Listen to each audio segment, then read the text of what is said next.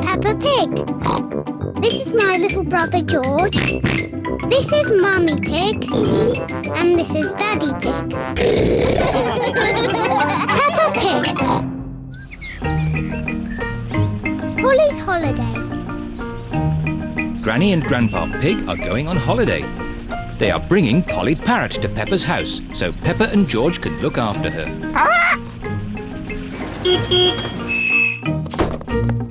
Hello, everyone. Hello, Grandpa Pig. Hello, Granny Pig. Polly is very excited about her holiday with Pepper and George. Hello, Polly. Ah! Hello, Polly. Polly Parrot copies everything that is said. What's in Polly's suitcase, Granny? This is Polly's food. George, can you guess what Polly likes to eat best? Chocolate cake. No, not chocolate cake. Polly likes bird seed. Bird seed. Can I feed her, Granny Pig? Can I feed her? Yes. It's very important not to give Polly too much food. Yes, Grandpa Pig. Grandpa, can Polly come out of the cage? Yes, but you must keep all the doors and windows closed so Polly doesn't fly away. Yes, Grandpa Pig. Goodbye, Pepper. Goodbye, George. Goodbye, Granny Pig. Goodbye, Grandpa Pig. Ah, Goodbye, Granny Pig.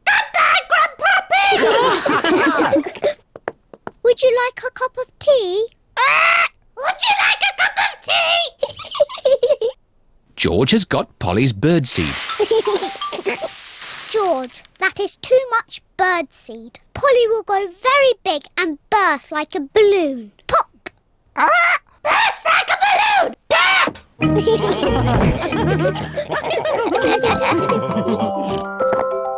What's that noise? Ice cream! Ice cream, hooray!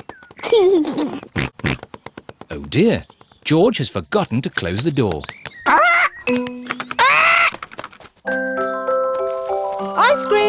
Ice cream! It is Miss Rabbit, the ice cream lady. Hello, Mummy Pig.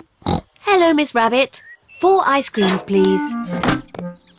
Thank you, Miss Rabbit.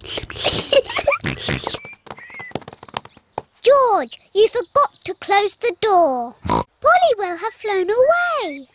Don't worry, Pepper. I'm sure Polly is still inside. Polly's not here. Oh. We've lost Polly. Grandpa and Granny are going to be very sad. Maybe we should try the garden. Look, what's that? What has Mummy Pig seen in the garden? It's Polly! Hooray!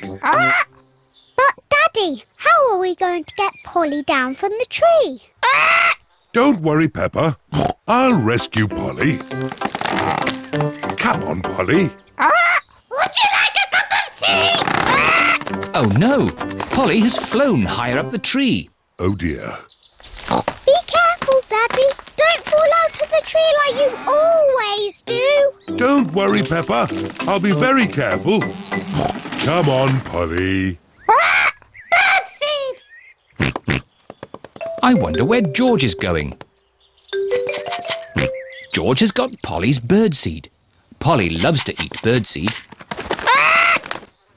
Ah! George has got Polly down from the tree. Hooray! Hey! What's that noise? Daddy Pig's mobile phone is ringing. What? Oop! Hello? Oh, Granny Pig. Hello, Daddy Pig. Please, may I talk to Polly? Yes, of course. Hello, Polly. Are you having a nice holiday?